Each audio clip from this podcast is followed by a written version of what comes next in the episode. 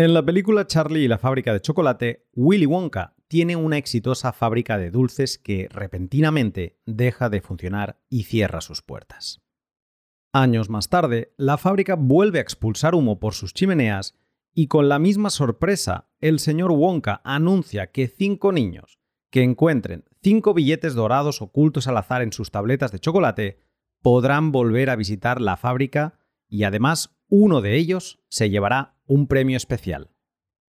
Desde ese momento el mundo se vuelve loco y las estanterías de chocolate de todo el mundo se empiezan a vaciar por padres, abuelos y también niños que buscan el ticket dorado que les lleve al reino de Willy Wonka. Este pasado marzo, Magic the Gathering anunció una nueva edición de sus cartas en colaboración con una saga muy especial, El Señor de los Anillos. De entre todas las cartas no podían faltar las que hicieran referencia a los icónicos anillos de poder de la saga, los de los enanos, los elfos y los humanos.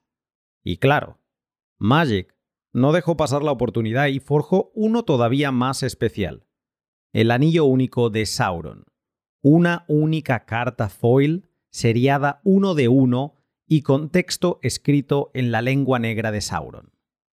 Magic forjó el anillo único, y lo escondió en un sobre de coleccionista aleatorio. Este julio, Brooke Trafton, un dependiente de Toronto aficionado a las cartas Magic, se acercó a su tienda habitual y recogió unas cajas que había reservado para el lanzamiento. Antes de salir preguntó si todavía tenían algunas cajas más. Le dijeron que sí, y se las llevó también. Y fue abriendo estas últimas cajas cuando el corazón se le quiso salir del pecho y el cuerpo le empezó a temblar. Brooke acababa de encontrar su billete dorado a la fábrica de Willy Wonka. Post Malone, cantante de rap y entusiasta de Magic the Gathering, se puso en contacto con Brooke y le compró el anillo único por una cifra de 2,6 millones de dólares. Hola, ¿qué tal? Os habla Lunaticoin y bienvenidos a mi podcast.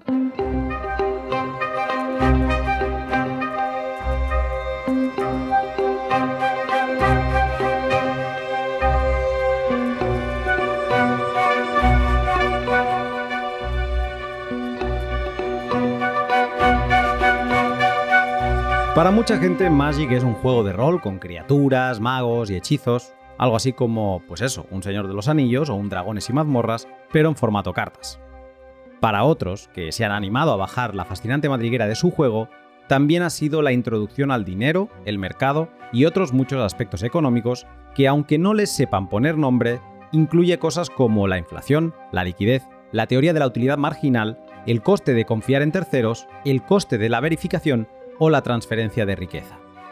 Por ello, en el podcast de hoy haremos una introducción al que ha sido el primer dinero duro para muchos jóvenes, buscando poner de relevancia los paralelismos entre la empresa productora de Magic, Wizards of the Coast, con los bancos centrales, las ventajas y desventajas con respecto a otros dineros duros como el oro o Bitcoin, y también exploraremos el lado inversor para saber qué cartas debemos conocer para poder ir acumulando piezas únicas y demandadas. Y para poder tratar todo este universo me acompañará Jorge Almeida, ex juez de Magic durante más de 15 años y propietario de Debian Magic Cards, tienda online con más de 130.000 cartas a la venta. Este podcast ha sido posible gracias a varios actores, pero hoy especialmente a una persona, que ella ya sabe quién es, con la que he estado batallando estos últimos meses para conseguir el invitado ideal. Muchas gracias por todo, señor.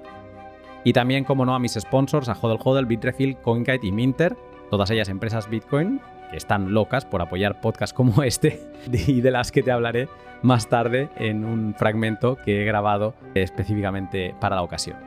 También muchas gracias a mis Patreons que ahora tienen todo el contenido bien ordenado en colecciones como la de entender Bitcoin desde cero, la de montar un nodo en Windows 10 o la criptografía 101 y también a todos los que me apoyáis practicando el valor por valor en plataformas como Fountain, Noster o Minter. El boost más grande que he recibido esta semana ha sido el de un anónimo, con 21.000 sats. Y el siguiente mensaje. Un año más, el podcast que más he escuchado. Gracias.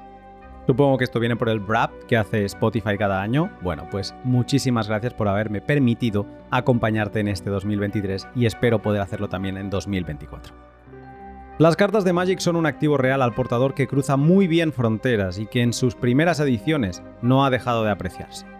En el pod de hoy encontraremos la excusa perfecta para desempolvar conceptos que nos descubrió Nick Szabo en sus escritos sobre coleccionables y que nos permitirán despertar el gusanillo inversor o coleccionista de piezas icónicas como el Black Lotus o el Power 9 de Alpha y Beta. Prepárate para un episodio muy especial. Sin más, te dejo con el pod.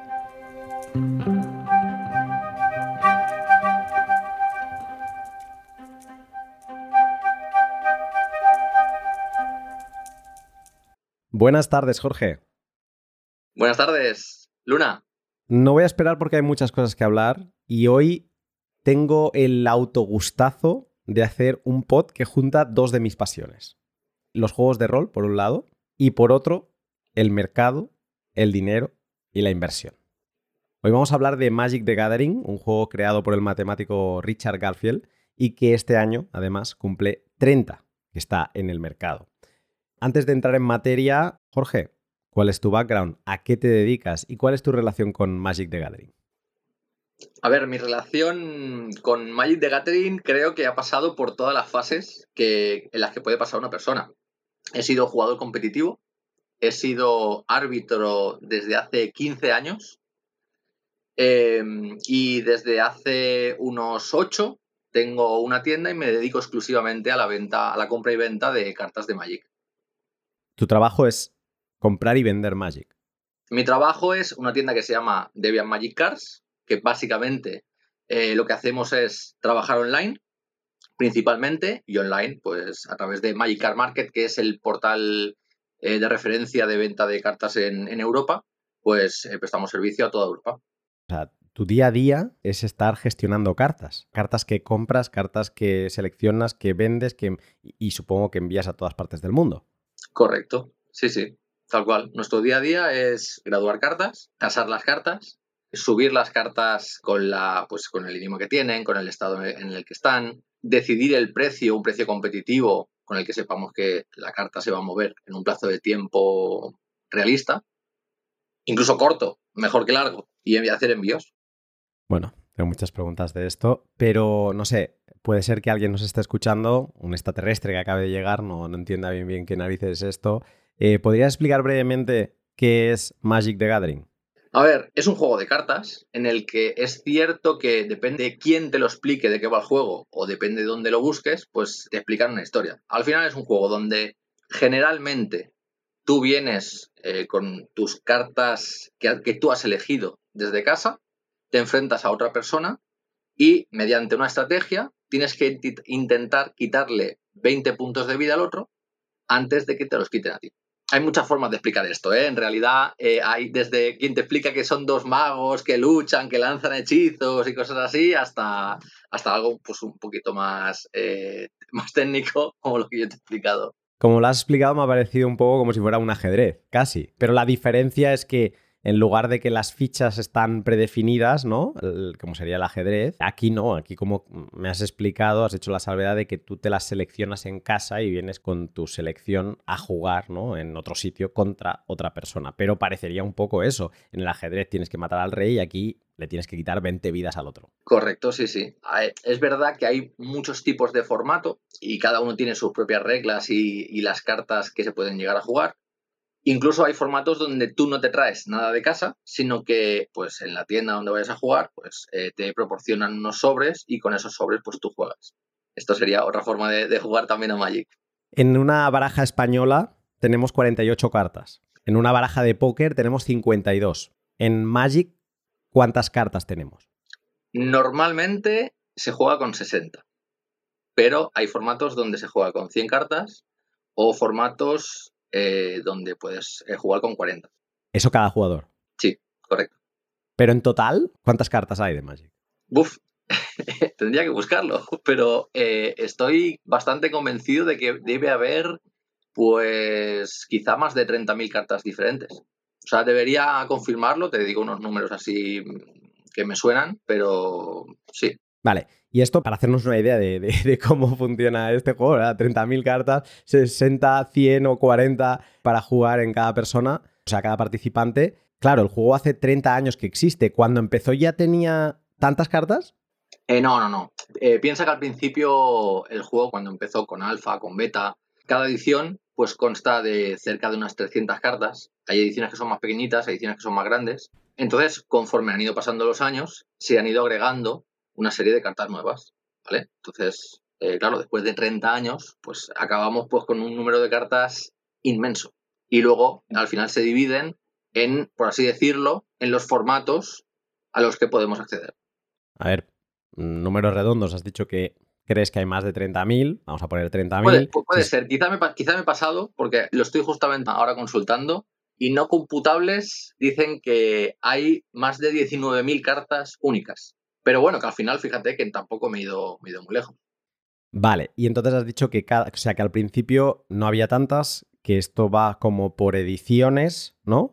y que cada edición hay unas 300 cartas que se van añadiendo y digamos que mm, se van haciendo jugables y tú vas seleccionando un poco sobre lo que te van a ofreciendo, ¿no? Pues vas montando ahí tus nuevas estrategias. Tu mazo, claro. Vale, el mazo es este los 60 cartas estas que dices con las eso es. Jugar. Esas, que eliges antes de, llegar al torneo o, a jugar con un amigo incluso. Eh, pues tú te eliges tus 60 de entre las cartas que, digamos, ya se ha pactado que vais a poder jugar, ¿no? El formato. ¿Quién está detrás de la creación de estas ediciones? Eh, bueno, principalmente es una empresa que se llama eh, Wizards of the Coast, que es la que imprime las cartas de Magic. Bueno, en realidad principalmente no, no hay otra, no hay otra. Hace el diseño, hace la distribución, hace todo. Bueno, la distribución hasta las distribuidoras de cada zona. Y entonces, eh, Wizards of the Coast, que si no tengo mal entendido, porque yo me había cruzado preparando el pod con algún dato y digo, ostras, no sabía yo esto, la compró Hasbro. Correcto. Sí, sí. O sea, eh, Wizards of the Coast es una parte de Hasbro.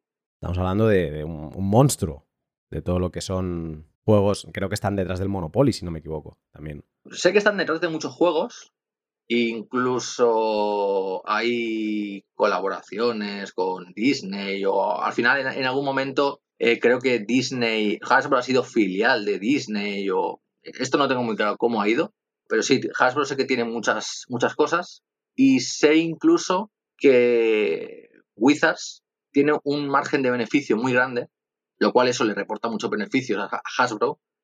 Y claro, desde que Hasbro se hizo con Wizards, el, ritmo de impresión de cartas nuevas y de reediciones ha ido en aumento. Interesante esto. Ahora luego te preguntaré por ello. Vale, algo que yo creo que es determinante para entender Magic es el perfecto. O sea, tú dices que se crean 300 cartas por edición, pero estas cartas, que además no lo hemos dicho, pero dentro de las cartas que existen de Magic hay varios tipos, ¿no? Sea, yo, para resumirlo rápido y no entretenernos con esto, diré que hay pues desde criaturas, encantamientos, artefactos y luego tierras, ¿no? Donde vas a hacer que estas criaturas y demás pues eh, corran y ataquen a tu contrincante, ¿no? Pues vale, perfecto. En cada edición tenemos diferentes tipos de cartas, ¿no? De estas, pero ¿cómo llegan al mercado estas cartas? ¿Tú, tú tú las puedes mm, comprar, o sea, sabes que van a salir estas cartas de antemano y tú puedes ir a algún sitio y seleccionarlas o estás obligado como a pasar por comprar sobres, o sea, ¿cómo es la distribución de estas nuevas cartas que van sacando hasta que llegan al mercado? Mira, el, proceso principalmente al final es que Wizards diseña un producto, ¿vale? Una edición, podríamos decir. No siempre es una edición en concreto, pero bueno, vamos a dejarlo, eh, vamos a dejarlo así. Diseña un producto, cuando ya tiene el producto hecho, pues se lo envía a las distribuidoras, las distribuidoras se lo venden a las tiendas y las tiendas se lo ofrecen al consumidor final. ¿Vale? Y serías, por ejemplo, tú. Las tiendas, pues te pueden vender el sobre o se pueden dedicar ellos mismos a abrir sobres y cuando han abierto muchos sobres, tienen un stock potencial para ofrecerte a ti de entre lo que han abierto y que tú quieras comprar. Entonces las cartas sueltas también las puedes llegar a comprar. Vale. Pero digamos que eh, Wizards of the Coast lo que se dedica es a venderte cartas que vienen empaquetadas, que tú no tienes poder de, selección, ¿no? No tienen una web. Aleatorias. Son aleatorias. Aleatorias. Y tampoco es que tengan una web Wizards of the Coast donde tú puedas ir y, comprar unas cartas determinadas. Ellos lo que te venden son packs de cartas aleatorias. Correcto. Entonces es en el mercado secundario, o sea, sería el, mercado primario, ¿no? Es en el mercado secundario donde tú sí que tienes opción de comprar unas cartas u otras. Eso es. Sí, sí. Vale. sea, las puedes comprar también directamente a la tienda sin llegar a pasar por el mercado secundario, ¿no? Bueno, la tienda, si abre sobres, se está convirtiendo en parte en mercado secundario, porque está, digamos, como cargándose el riesgo de que le salgan cartas buenas o malas. Y bueno, esas cartas las ha pagado, esos sobres los ha pagado, poco, Sí, con sí. un descuento o sin, pero ¿no? Sería también mercado secundario. Sí, si no lo hace con descuento, mal negocio. Vale, es que aquí es donde quería llegar porque yo creo que es donde está la belleza y el magnetismo de Magic, porque aunque es un juego, también es un mercado. Y esta dualidad es la que engancha, porque crea muchos paralelismos con el dinero, que yo creo que son muy interesantes, y además es el mecanismo, no sé qué opinarás tú de esto, en, por el que muchos niños y jóvenes tienen su primer contacto con la economía de mercado. Pues muy probablemente sí. Yo al menos para mí fue así. Supongo que el proceso es jugar al Monopoly, a Magic y luego al mundo real. Yo, es que el hecho de este, ¿no? De que abras una- un sobre que tiene un valor y a partir de ahí las cartas, una vez lo has abierto, el valor ya cambia, ¿no? Puedes tener cartas que hagan que el sobre valga más que las cartas que tienes, ¿vale? O sea, que lo que has pagado por el sobre mm, sea más caro que el valor de las cartas que te vienen dentro. Y lo contrario, o sea, puede ser que de golpe te salga alguna pieza que digas, madre mía, esto, esto es impagable, ¿no? Eh, y, y a partir de ahí, aquí ya como niño te toca empezar a pensar, o como joven, ¿qué hago con esto? Bueno, es más, hace un par de meses se ha vendido una carta de Magic por 2,6 millones de dólares. Que alguien ha abierto de un sobre. ¿Puedes explicar un poco más de esto? Mira, Wizards of the Coast ha hecho una cosa, yo me imagino que, bueno, pues con la mejor de las intenciones, para que una persona cuando se abra un sobre tenga las posibilidades de hacerse rica. Y eh, han hecho una carta que era única. Ha habido eh, una edición que era del Señor de los Anillos, una edición de Magic, ambientada en el Señor de los Anillos, y hay una carta de la que solo han sacado una carta para todo el mundo, y pues tenía un diseño especial que es el anillo único, en élfico, dorado y tal. Pues esa carta, como solo hay una en todo el mundo, pues se ha, se ha vendido por una barbaridad. Es más, lo ha comprado Post Malone, que es un rapero estadounidense, pues por 2,6 millones de dólares. Qué locura. Claro, esto mm, hace preguntarme, porque o sea, el hecho de que en una misma edición, ¿no? Tengamos cartas que te puedan pues, valer eso, ¿no? 2,6 millones de dólares. Y, y cero, porque hay cartas que no valen absolutamente nada. La mayoría. Más allá de este factor escasez o de exclusividad que acabas de explicar con la carta de Post Malone, del anillo único, ¿cuáles dirías que son los factores que hacen que una carta tenga valores distintos o se le aprecie por los demás de una forma distinta? ¿Es solo factores de jugabilidad o qué más tendríamos aquí? Yo creo que aquí hay dos factores, que uno es eh, el de jugabilidad, como, como acabas de decir, y luego tendríamos otro que sería el de coleccionismo. Al final piensa que es un juego que tiene 30 años y tiene un valor sentimental para muchas personas, aparte de- del valor de, de la propia jugabilidad de las cartas. Y esto hace pues que cartas que tienen pues 30 años o cerca de 30 años, pues eh, valgan una barbaridad de dinero. Claro, o sea, la antigüedad y las primeras ediciones suman, tienen un valor porque esto se ve en la carta de qué edición son. O sea, es como que es algo que, que se deja patente, ¿no? En la mayoría de las veces se ve. Es que Magic ha pasado por muchas fases. Entonces, al principio, por ejemplo, las cartas no tenían el logo de la edición. Y hay una serie de características por las que quizá puedes discernir entre una edición y otra. Si estás metido en el juego. Si no estás metido en el juego, pues igual te cuesta un poco más identificar. Porque como no tenían el logo de la edición al principio, poco a poco sí que comenzaron ya pues a meter el logo, a meter la rareza, a meter, a meter cosas. Y fue evolucionando, bueno, ha ido evolucionando el juego. Vale, eso en cuanto a las antiguas. Pero claro, el juego tiene 30 años y por lo tanto sigue vivo y, se sigue vendiendo. Y de hecho, has dicho que te dedicas a esto. O sea, entiendo que esto no, no estamos vendiendo, no somos anticuarios, sino que seguimos vendiendo ediciones nuevas como esta de Señor de los Anillos. En la actualidad, o sea, para cartas nuevas, entonces. ¿qué nos quedaríamos solo? ¿Con jugabilidad, con algunas jugadas de marketing de, de Wizards of the Coast o, o tendríamos algunos otros factores que harían que una carta valga más o menos? Bueno, a ver, hay una serie de cartas que desde hace ya tiempo intentan que sean como más exclusivas. Entonces, pues las sacan con actos alternativos, brillantes, con dibujos de, pues no sé, de Transformers, de Street Fighter, de, de... Es que hay mil cosas. De Doctor Who. Dentro de poco sacan una edición de Doctor Who. Pero con esto que dices de que hacen cartas como que brillan, otras no brillan, o sea, ellos de la edición que van a sacar hay unas cartas como que le dan más escasez que a otras, o sea, ellos juegan con, sabiendo lo que hacen, diciendo esta carta es, va a ser buena y esta carta la voy a imprimir poco. O sea, esto es algo que ellos mm, hacen descaradamente, ¿no?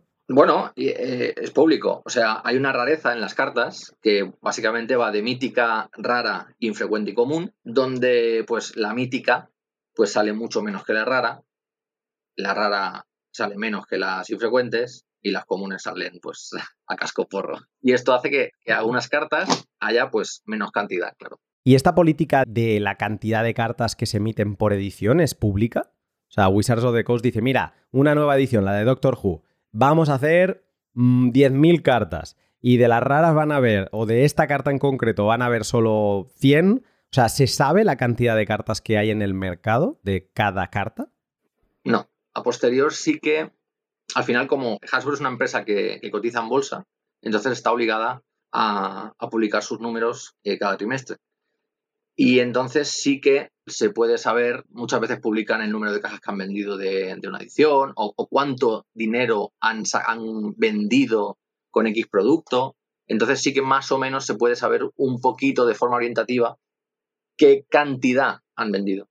Pero claro, no sabemos el número exacto de cartas que hay por ahí circulando.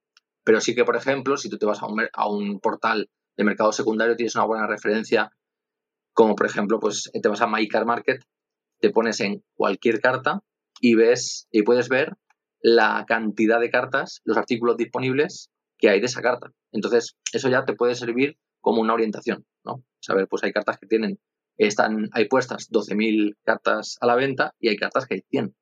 Quizá para cartas antiguas es como que la oferta se tiene más clara, ¿no? O se va teniendo más clara. Y quizá para cartas más nuevas, de golpe puede ser que mm, pensabas que era más o menos escasa, pero de golpe te aparece un actor que tenía unas cuantas guardadas y te inunda el mercado, podría ser. O incluso la propia Wizards of the Coast, que lanza una nueva ola del, del producto que ha vendido muchísimo y entonces introduce mucha más cantidad en el mercado. Vale, porque esto es algo que a mí me, espina un poco. Preparando el pod, parecería que solo las cartas antiguas en tema de valor son las que tienen algo a decir, ¿no? Porque ya tienen 30 años, empiezan a acumular historia y demás, ¿no? Más allá de jugadas de marketing como la del anillo único, claro, yo me preguntaba si hay otras cartas que salgan nuevas y que tengan un valor mm, interesante, no sé, vamos a poner 100 euros o 200 euros. ¿Esto es así o no? Las hay, pero en menor cantidad. Y luego también pues, son susceptibles de, quizá, por muchas razones, perder valor con el tiempo. Eh, por ejemplo, ahora eh, se lleva mucho lo de sacar cartas seriadas, ¿no? Pues 001, 002, 069, 007 y, y cartas con estos números. Pero lo cierto es que estas cartas, pese a que son muy raras y sí que es verdad que podría parecer que tienen un mercado alto, un, precio alto en el mercado.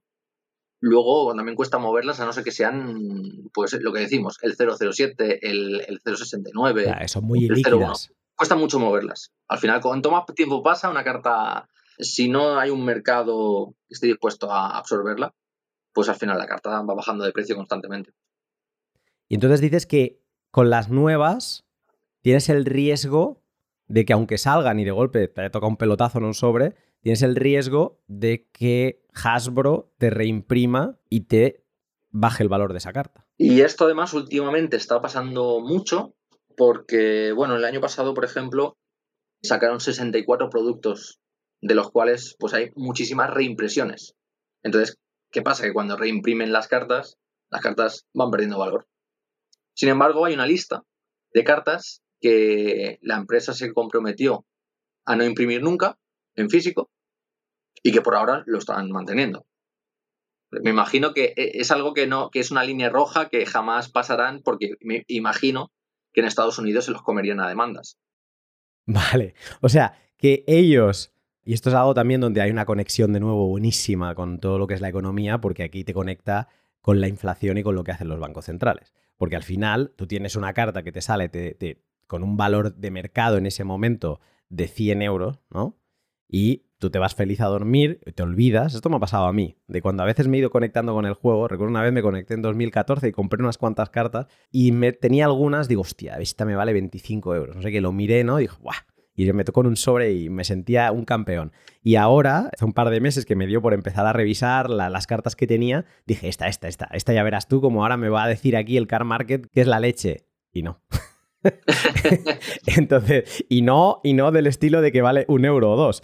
Entonces era como, hostia, ha perdido un 90% y se ha dado al suelo. Supongo que es de estas, ¿no? De que Hashbro, en este caso, bueno, Wizards of the Coast, ven una carta potente y dicen, bueno, espérate, que el mercado está evaluando una carta buena, la voy a ir siguiendo, o sea, la voy a poner en impresión en futuras ediciones, porque eso entiendo que les va a hacer vender más cajas nuevas y lo que está haciendo en verdad por detrás es una transferencia de riqueza de los que ya la tenían hacia ellos. Que eso es lo mismo exactamente que hacen los, los, bancos centrales y los gobiernos con lo que se dice de forma rápida y mal, la impresión de dinero, ¿no? El, inyectar más oferta monetaria en el mercado que mm, pues ellos están transfiriéndose a sí mismo eh, riqueza. ¿De quién? Pues de los ciudadanos que tenemos dinero. De, la gente que está dispuesta a comprar su producto. Pero dices que hay una lista de cartas que Hasbro, Wizards of the Coast, ha dicho, estas cartas no se reimprimirán nunca y que dices que de momento esto se ha respetado. Sí, sí, sí. Y, yo creo que se seguirá respetando. Creo que al final es una línea roja muy... Yo creo que a día de hoy es poco discutible, ¿no? Aunque alguna vez hayan hecho alguna alguna jugarreta un poco así, un poco extraña, como hace poco que han sacado unos proxies, que no son cartas, que son proxies de esas cartas emblemáticas que decían que no iban a reimprimir, pero no son cartas. Es que aquí hay un matiz importante. ¿Qué son? Son proxies. ¿Y qué es un proxy? es, una, es una carta, es, que ya, es un poco raro. Eh, es una carta que bueno, no, es una carta, teóricamente no es una carta, pero está hecha del mismo material, de la misma forma, con un proceso un poco más moderno, lógicamente, eh, con la misma carta y alguna característica que le identifica como que esa carta no es jugable en torneos. O sea, no tiene la misma validez que tiene, que tiene una carta. Eh, ahora podrían imprimir una carta de alfa nueva, pero no sería una carta de alfa. ¿Sabes? Sería una carta reimpresa en una edición posterior, pues con un logo distinto, con unas características distintas. O sea, vale, ahora has introducido lo de los torneos. Eh, dices que estas cartas están como un poco saltándose por la puerta de atrás la regla de no imprimir, pero que te dicen que no las van a aceptar en torneos. O sea, las puedes jugar en tu casa, las puedes jugar en el barrio, pero si te vas a jugar un torneo con tus cartas, que entiendo que los torneos los deben gestionar ellos, o sea, debe haber como un circuito oficial. Mm, bueno, al final eh, los torneos históricamente em, a nivel profesional sí que lo, gestiona Wizards of the Coast. Eh, y luego había una serie de eventos eh, que también utilizaban para promocionar el juego a cualquier persona que quisiera acercarse a, a jugar el evento, que eran los llamados Grand Prix pero con el tiempo, pues esto también ha ido cambiando y poco a poco se han ido ocupando ya otras empresas y el cariz pues ha ido cambiando un poco. Vale, pero digamos que ellos son los que dan el visto bueno de si esto es un torneo o esto no, ¿no? Y pueden, digamos, obligar a que se acepte o no se acepten ciertas cartas. Sí, y al final tienen, tienen poder de presión. Quien realmente hace la mayoría de torneos son las tiendas. Las tiendas suelen tener un espacio donde la gente va a jugar, hacen torneo de forma asidua y pues, eh, claro, eh, las tiendas, que son las que venden los sobres y las cartas, pues claro, son las principales interesadas en que la gente juegue cartas y no proxies. Porque al final tú te podías imprimir un proxy en tu casa e ir a jugar a la tienda. Pero entiendo que los proxies no es que te los imprimas tú, sino que se venden. Hay proxies que ha, que ha impreso la propia empresa y bueno, luego te, pues, solamente puedes imprimir un proxy en tu casa o puedes comprarlo por internet, que hay empresas que se dedican a hacer proxies de alta calidad. Aquí nos podríamos meter en la derivada de cuán fácil es falsificar una carta de Magic y si hay falsificaciones. Llegaremos, llegaremos porque tengo una pregunta de eso, pero aquí lo que me sorprende es que la propia Hasbro se preste a ello. Eh, ¿Con qué finalidad? ¿qué, pretenden si ellos mismos lo están limitando? ¿Han sacado algún proxy de alguna carta muy conocida que más de uno se haya estirado un poco de los pelos o no? Vale, mira, imagínate te, lo voy a, voy a, intentar aclararlo lo, mejor que, lo mejor que pueda, ¿vale? Imagínate que tú eres Wizards of the Coast, ¿vale? Yo soy Hasbro, te compro y entonces te digo, oye, mira, que hay que sacar más dinero. Y tú me dices, pues mira, es que resulta que tengo unas cartas que valen 30.000 euros, un trocito de cartón, pero es que me he comprometido a no imprimirlo. Y tú dices, ¿qué tienes qué? ¿Y qué haces qué con ello? Pues esto es básicamente lo que ha ocurrido. Y entonces yo me imagino que presionados por Hasbro, para que consigan pues, más dinero, más pasta, que al final eh, las empresas estadounidenses pues eh, es, para lo que están, o sea, no son ONGs, ¿no? Pues presiona a Wizards y Wizards pues intenta encontrar formas, digamos, para eh, no romper la regla, pero intentar sacar partido de ello. O sea, si tú tienes un producto que vale tantísimo dinero, vamos a intentar sacar dinero. Hace poco, para el 30 aniversario, sacaron unos sobres que valían 250 dólares cada uno, donde te, ponía, te podían salir proxies pues de cartas como el Power Nine de un Black Lotus, que es la carta como más icónica de, Magic, piezas del, Power Nine, eh, duals, cartas que valen mucho dinero, pero que ya, ya, decían, no, no, cuidado, estos son proxies, no estamos reimprimiendo eh, nada que hayamos dicho que no íbamos a reimprimir. Estamos haciendo otra cosa. Eh, ¿Y han tenido valor? O sea, ahora estos proxies, ¿el mercado los está valorando o, no? Por ahora, yo sé que las ventas, porque salieron números por ahí, no sé si serán del todo reales, porque al final ya sabemos que en Internet la información a veces es, es difícil de valorar si realmente es fidedigna o no. Pero yo lo que veo del mercado es que está teniendo muy poca aceptación y por lo que yo me enteré, sea verdad o no, parece ser que se estamparon bastante con la venta. Bueno, bien por ahí. Y ahora un momento para dos de mis sponsors, Hodel Hodel y Bitrefill. Hodel Hodel tiene una conexión indirecta con Magic, y es que en Magic lo que predomina para el mercado de compra-venta de cartas son los intercambios entre particulares. En España el estándar es Magic Card Market y en Bitcoin el lugar de referencia es hodlhodl.com. ¿Por qué es interesante comprar en Hodel Hodel y no en un exchange centralizado? Porque en Hodel Hodel puedes comprar sin tener que dejar tus datos personales. Antes de empezar, defines la dirección donde quieres recibir los satoshis que estás apilando y una vez terminado el proceso, estos viajarán directamente a tu wallet. Autocustodia por defecto y sin CAICE si compras de un vendedor que no te lo pida. Así que si quieres apilar Bitcoin con superpoderes, el lugar donde empezar es siguiendo el link de la descripción y yendo a hodelhodel.com y Bitrefill, la web en la que cuando lo desees podrás canjear algunos de tus Bitcoin por multitud de servicios como Zara, Ikea, Carrefour, Dia o Cepsa. Esa es una de las ventajas de Bitcoin sobre algo como Magic. Cada carta Magic tiene su propio precio y mercado y no existe tal cosa como fungibilidad. Cuando se quiere liquidar una carta, se ha de buscar un comprador en sitios como Magic Card Market y esperar a poder recibir Dirty Fiat para poder comprar lo que necesites. En Bitcoin no. Gracias a Bitrefill visitas su web, escoges el producto que necesites, seleccionas la cantidad en euros que quieres comprar y acto seguido pagas en Bitcoin de capa 1 o 2, la conocida como redlining. Así de fácil. Compra todo lo que necesites pagando con Bitcoin en Bitrefill. Y si no conoces su catálogo, no esperes más. Sigue el link de la descripción y sorpréndete. Has sacado a pasear un nombre que para mí, o sea, si yo estoy caminando por una ciudad de cualquier país del mundo, si alguien lo menciona, yo me giro y miro quién lo ha dicho. Black dicho Lotus. Black Lotus. ¿Vale? Esto es, ha llegado a la categoría de legendario en el imaginario de muchas de nuestras personas. Black Lotus es una carta de, de alfa, ¿no? Creo, o sea, la primera apareció por primera vez en alfa. La primera vez, sí. Que antes hablabas de esta otra que ha salido ahora muy nueva, ¿no? Que es la del anillo, que también supongo que será muy conocida en un futuro.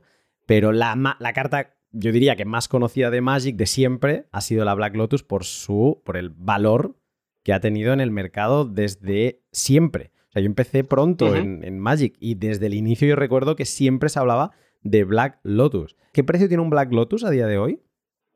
Pues eh, depende de la edición. pero mira, yo te puedo poner varios ejemplos, ¿no? Al final hay Black Lotus, principalmente hay de, tres ediciones, que es Alpha, Beta y Unlimited. Luego es cierto que hay, eh, hay, hay, un intento de proxies hace mucho tiempo, porque reimprimían algunas cartas de otras maneras, pero bueno, no nos vamos a meter en eso. Principalmente una carta jugable, un Black Lotus jugable, Alpha, Beta y Unlimited, ¿vale? vale. Eh, ¿Qué precio puede tener el de Unlimited? Más o menos en buen estado. Pues si buscas por internet, pues mm, de forma más o menos sencilla los encuentras por 18.000 euros en un estado aceptable. Que es la peor edición de las tres. Sí, sí, claro, es la más barata. Porque el borde es blanco, las otras son en, borde negro. Esa más barata. Y de alfa, que supongo que debe ser la más cara que la primera, ¿no? De alfa, ten en cuenta que además, yo te puedo decir, yo te puedo decir, pues mira, en el mercado hay una carta por 117.000 euros. Pero, mm, ¿es el valor real de mercado esto? Yo sé que está puesta a la venta. Ahora mismo tú te puedes meter en MyCar Market, mirar Black Lotus de alfa y ver que hay una carta por 117.000 euros en un estado aceptable, un buen estado.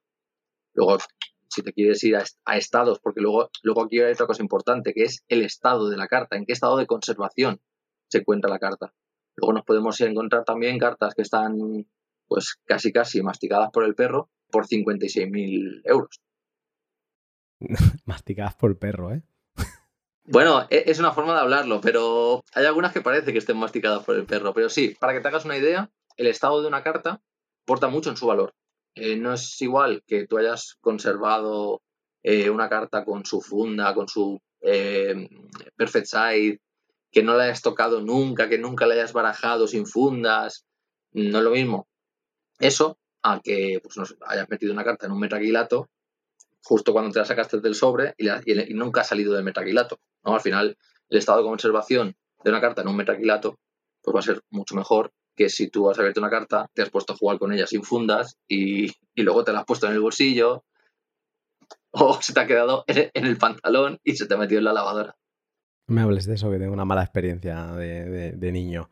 Mis primeras cartas se acabaron en la lavadora y ahí fue una lección que aprendí bien. Eh, al menos nostálgica. No sé si valdrían algo hoy. Seguro que algo más de lo que costaron. Pero mm, sí, sí.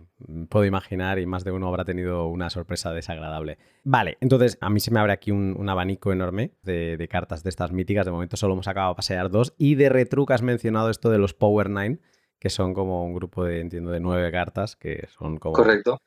Como en el Señor de los Anillos, aquellos caballeros oscuros que caminan. O sea, debe ser como un grupo de cartas que, debe dar miedo. Que son súper poderosas, básicamente. A las nueve cartas más poderosas que hay en Magic. ¿Y eso es porque se pasaron de frenada o, por qué? Mm, bueno, eh, al principio el, juego pues tenía el, digamos, bueno, tenía el poder que tenían, ¿no? Y pues estas eran las, las mejores. ¿Qué pasa? Que con el tiempo estas cartas han seguido siendo muy buenas al final, pues ha habido cartas desde el principio del juego que con el tiempo se han ido volviendo un poco peores, ¿no? Sobre todo, pues las criaturas, ¿no? un tipo de, hechizos que podemos jugar y que se quedan en mesa. Sin embargo, hay otros, eh, como por ejemplo el Black Lotus, que te da tres manás con una carta que, vale cero. Eso, eso es súper poderoso porque en el primer turno eh, poder jugar un hechizo de coste, bajas tu tierra de turno y puedes jugar un hechizo de coste 4 en el primer turno tiene un impacto mucho más grande que no puedes jugar un hechizo de coste 1. Y todas además las hicieron al principio, en alfa y en beta. Alfa, beta o limited. Ahí está el Power 9. Ahí está el Power 9, ya está. Si quisieras comprar hoy en día un Power 9 entero. Yo recomendaría comprarlo de un Limited. Un Limited es la versión en borde blanco y esta es la más barata de las tres que hay. Eso sí, te costaría un riñón. ¿Tienes la cifra más o menos en la cabeza?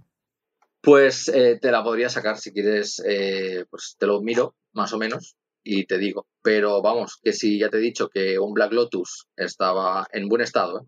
en buen estado estaba por 11.000, pues yo creo que por menos de 30.000 euros no tienes un Power 9 No Limited en buen estado. Barato me parece barato me está pareciendo por las cifras que estábamos manejando antes.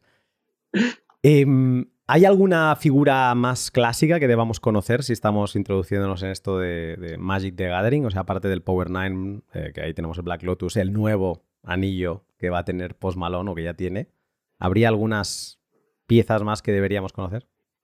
A ver, como piezas que sean relevantes, hay unas tierras que son que también salieron en, en Alphabeta y Unlimited, que son que se llaman duals, y lo que hacen las tierras, básicamente, es que son de lo, te dan, son de dos tipos y te dan de cualquiera de los dos colores. Tú escoges. Correcto. Cada turno escoges el que quieras. Sí. Cuando la vayas a girar, pues eliges el color que tú necesites. De los dos que te dan. Este es otro grupo a tener en cuenta, las duals. Este, con el paso del tiempo, la estadística les ha sido bastante favorable. Yo recuerdo haber comprado estas tierras a 10 y 20 euros en función de... Hay, 10, pues en función de, los colores que te da, pues algunas valen más y otras valen menos. Pues estas ahora pues las puedes encontrar por 600, 600 euros, 300, alguna vale 100 y, 100 y algo. Sí, yo recuerdo en Black Lotus, lo tenía como para comprar a 800 euros y me pareció una salvajada. y era como, pues Mm, no, esto es imposible. Estamos hablando de cuando yo empecé a jugar a Magic, era un niño y dos euros ya me resultaban un capital para mí. Era como, bueno, no voy a juntar aquí dos euros, o sea, para comprarme cuatro o cinco cartas, dos, dos, dos, no, no, no tengo, no llego, ¿no? Tengo que esperar a alguna paga extraordinaria, algún cumpleaños o algo así, ¿no? Entonces, claro, cuando te sacaban a pasear el Black Lotus a 800 era como, bueno, ya, ya, eso son sueños, ¿no? Y bueno, mm, ya has dicho tú las cifras, ¿no? De, a lo que está ahora. O sea, que los incrementos en estas cartas de precio eh, son increíbles, ¿no? Y de hecho, a través del valor que le damos a las copias antiguas de gran calidad, ¿no? Lo que decías tú, no es lo mismo una que esté mastigada por el perro a una que tenga. que esté conservada bien. Es lo que me lleva a pensar en Magic como algo más que un juego. Antes decía que tiene la parte del mercado. Vale, perfecto. Pero ahora, o sea, llegando a pensar en algo más que un juego, que es como un coleccionable, en el sentido que lo expresaba una persona que los bitcoins conocemos mucho, que es Nick que era un cypherpunk, pero aparte en general es un polímata, era una persona que, bueno, era, no, es, no está muerto, pero es una persona que sabe de todo, o sea, que además es una profundidad eh, alucinante, le interesa algo del derecho y va y estudia la carrera de derecho, o sea, de, de, este nivel, ¿no? Entonces, él hablaba mucho de los coleccionables, o sea, ha estudiado mucho los coleccionables en la antigüedad para ver los coleccionables qué rol como dinero eh, ejercían, ¿no? Y de hecho, esto te va a gustar, él define a los coleccionables de la antigüedad, estamos hablando de paleolítico y neolítico, y antes, los define como artefactos de riqueza, ¿vale? Porque él dice que hay como, o sea, en esa época como que podíamos distinguir cuatro tipos de objetos, que estaba el dinero, que esto los bitcoins lo, les sonarán más los términos, que él, lo define como un medio de intercambio de alta velocidad. Eso es lo que se utiliza para intercambiar cosas, pero que se utiliza muchas veces, se cambia muchas veces a lo largo del día o de la semana, Y que como se intercambia muchas veces, pues al final todo se acaba midiendo en base a ese objeto, que es la unidad de cuenta. Luego vendrían los coleccionables, que también son medio de intercambio, pero de baja velocidad. Y, eh, o sea, se, se intercambian mucho menos y cada X, ¿vale? Pero se intercambian, ¿sí? y que tienen una característica de reserva de valor. ¿Vale? Eso es como él define los coleccionables. Y él los separa de las joyas, porque dice que las joyas tienen reserva de valor, pero tienen una velocidad de cero, porque normalmente las joyas la gente se muere con ellas, ¿no? Y las, solo las pasa una vez se han muerto a, pues a quien venga detrás, ¿no? De la familia. Y bueno, más allá de que lo tengas que empeñar porque te ves obligado, sí que es verdad que cuando tú compras un anillo, una joya, algo de oro, sea, no pretendes venderlo mañana, ¿no? Por necesidad. Otra cosa es inversión en monedas de oro y tal. es otra cosa, ¿vale? Y luego habría una cuarta clasificación que sería eh, los consumibles, que eso es lo que no, no buscas reservar de nada, ¿no? O sea, eso es entra y sale. Y a mí me da la sensación que en Magic tenemos de esta clasificación tres tipos de cosas. Tenemos los consumibles, que es todo este cartón que no vale nada, que, se va sacando y que no tiene valor alguno, que se reimprime y que tal, ¿no? Que mencionabas antes. Los coleccionables, que son las cartas que acumulan bien valor en el tiempo y que por su vendibilidad entran y salen. Y yo creo que también podríamos decir que hay joyas como podría ser, pues esto, la carta única o eh, un Black Lotus que si tienes dinero para costearte seguridad, yo me imagino que Post Malone se la puede colgar en su casa eh, y, tenerlo ahí como si quien comprase un Picasso, ¿no? Un, cuadro y, poderlo exponer, ¿no? Entonces ya llega a ese punto de, sí, a lo mejor se acaban intercambiando en algún momento, pero se parecen más a joyas que no a coleccionables. Y yo he estado explorando en mi cabeza, preparando estos días el podcast, la parte de los coleccionables me gusta, me gusta y me parece interesante para los bitcoiners porque Magic tienen, las cartas tienen ese componente de que obviamente están alejadas del dinero, pero por momentos se comportan o suenan o riman a cosas que entendemos como dinero. Y aquí tengo tres puntos que me gustaría comentar contigo. El primero es, tú decías antes que has sido juez oficial de Magic. Sí. Vale. Durante 15 años. Casi nada. Em, se dice rápido. ¿Es cierto lo que me han contado que a los jueces se les paga con cartas de Magic? No siempre, pero eh, históricamente ha habido una época en la que en eventos grandes a los jueces se nos pagaba con cartas que eran especiales, hechas solo para, para jueces, y con cajas. Cajas de sobres. O sea que tú después te costeabas el viaje porque sabías que llegabas con eso, liquidabas alguna parte y te pagabas esto y te quedabas servido. O sea, tu salario era en especie. Efectivamente, sí, sí. Aquí ya sé que hay gente que me escucha que es muy técnica en temas de dinero y sí que es verdad que no es dinero, pero bueno, se cancelaban deudas, se cancelaban deudas, ¿no? O sea, tú aceptabas a ir a hacer un trabajo, por lo tanto ellos tenían una deuda contigo y tú aceptabas que se cancelase esa deuda porque te pagaban en especie. Ellos imprimían el dinero con el que me pagaban. Es lo que quieres Eso es increíble. bueno, eso es otra. Esa es la, otra vertiente. El darse cuenta de que ellos tienen una máquina de imprimir. Sí, la tienen. Es más, me consta que Wizards of the Coast es una de las empresas con los mayores márgenes después de impuestos que existen ahora mismo. Es que claro, ellos venden cartón. Sí, cartón caro. Porque bueno, eh, que vendan cartón y que luego con ese cartón alguien pueda vender, y ya no, ya no hablamos de, anillos únicos, hablamos de cartas de 100 euros, de 200, de, de 50. Muy loco esto, ¿eh? Pero es tan loco, si ves el paralelismo es que es directo, que hay una gente que imprime un papel de color verde y de colores, depende de dónde vivas, le pone un número en función del número que le ponga encima, que se parece mucho como, no, esta carta, en lugar de no sé qué, le voy a poner Black Lotus, ¿vale? Pues en lugar de ponerle un 1, le ponen un 100 o le ponen un 500. Y de golpe ese papelito vale más que el otro papelito. O, o, tiene un poder de compra mayor que el otro papelito. Efectivamente. O sea que la parte de estas definiciones que daba Nick Chabot del coleccionable, que también es un medio de intercambio, con no tanta velocidad, pero lo es. De momento, por este lado, yo cuando me lo explicaban decía, hostia, es que esto es increíble. O sea, que hubiese gente que por el, la, o sea, el conocimiento que se tiene en común de todos los jugadores del valor que tienen, o sea, el valor que le pone toda la gente a las cartas, que acepten cobrar en eso porque saben que les va a poder permitir costearse en otra divisa, en este caso en euros o en dólares, el viaje eh, y encima ganar ganar. El viaje, la estancia, eh, comer, cenar, beber. Y luego hay otro de los puntos que sobre esto, y es que, claro, estamos hablando de cartas, las cartas de, de Magic pueden acumular mucho valor. Eh, algunas de ellas, ¿no? Y si te juntas unas 3, 4, 5, o sea, en tu caso, por ejemplo. Lo han, acumulado. Históricamente esto ha sido así. El, ejemplo lo poníamos antes, ¿no? Cartas que hemos comprado hace 15 años eh, por 20 euros y ahora valen 500. Em, la pregunta es, cuando tú cruzas una frontera, hay un límite de efectivo que puedes cruzar, ¿no? Puedes pasar máximo 10.000.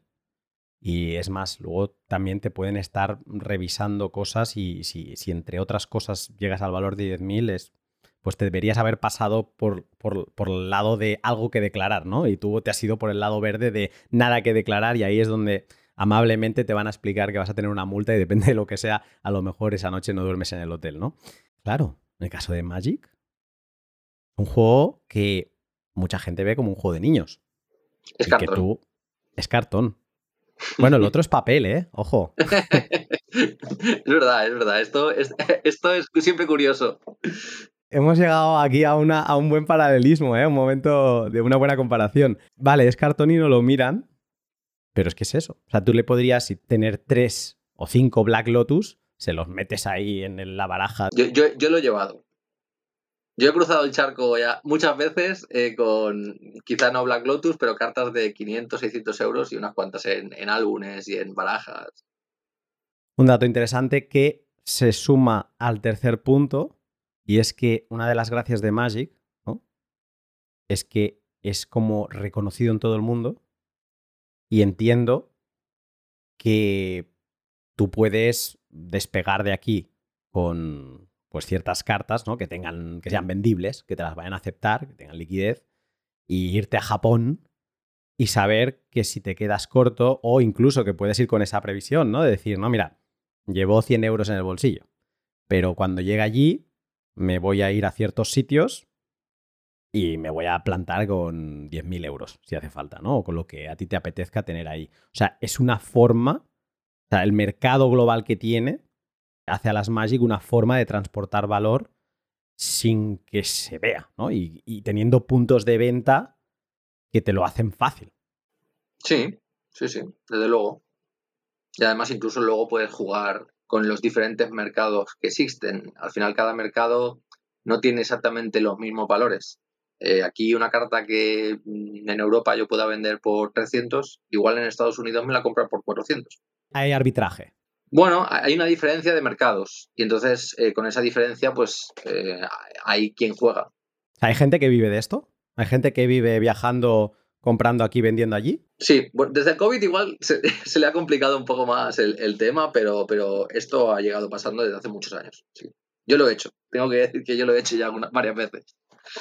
Magic tiene unas cosas fascinantes, tengo algunas preguntas más adelante sobre esto, pero es, es el, tema de que a veces el Bitcoin está muy obsesionado con que no nos controlen.